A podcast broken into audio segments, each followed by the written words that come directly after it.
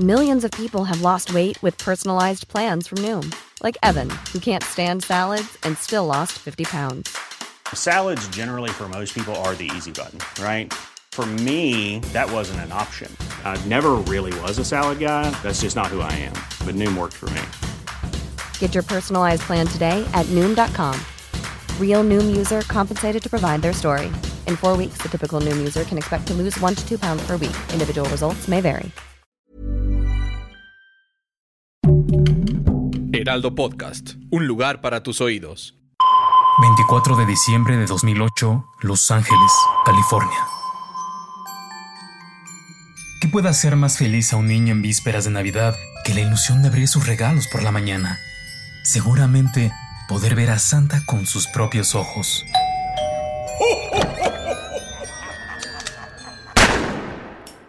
¿O no? Diablos, segunda temporada. Asesinos que marcaron historia. Una producción de Heraldo Podcast.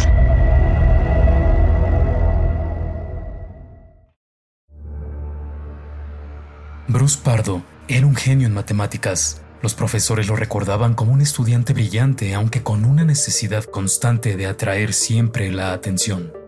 En 1989 dejó plantada en el altar a su prometida con 250 invitados. En lugar de asistir a su boda, retiró 3 mil dólares de la cuenta de la novia y se fue de vacaciones a la playa. Al regresar, no tenía ni el más mínimo remordimiento. Después de algunos años, Bruce conoció a Silvia Orsa, quien tenía tres hijos. En ella encontró una gran estabilidad emocional y en 2006 no dudó en casarse con ella. Todo parecía ser miel sobre hojuelas. Compraron una casa, un perro, tenían una vida cómoda, pero en muy poco tiempo comenzaron a discutir por dinero, ya que Bruce se convirtió en alguien frío y muy avaro con su esposa. Esto fue desgastando cada vez más la relación hasta que ella le pidió el divorcio dos años más tarde, pero Bruce no lo tomó nada bien. Estaba en total desacuerdo con la decisión del juez de otorgarle una manutención a su exmujer. Enfurecido y lleno de rencor, Pardo hizo creer a toda su familia y amigos que estaba muy deprimido por el divorcio, pero la verdad es que tenía sed de venganza. Dedicó todo un verano a reunir armas y fabricar un lanzallamas. Su siniestro plan debía ser perfecto, así que decidió contactar a una de sus vecinas que era modista y le encargó un traje de Papá Noel para darle la mejor de las navidades a su exmujer. Era Nochebuena. Silvia, como todos los años, se había reunido con su familia en casa de sus padres para celebrar. Sin duda se respiraba un agradable y reconfortante ambiente navideño. La casa estaba llena de adornos y sobre la mesa una cena deliciosa.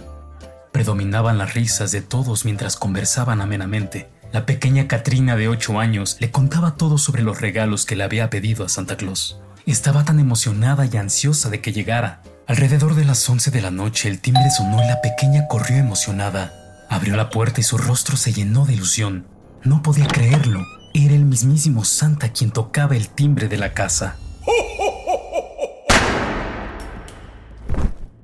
Se necesita solo un segundo para acabar con la ilusión de un niño.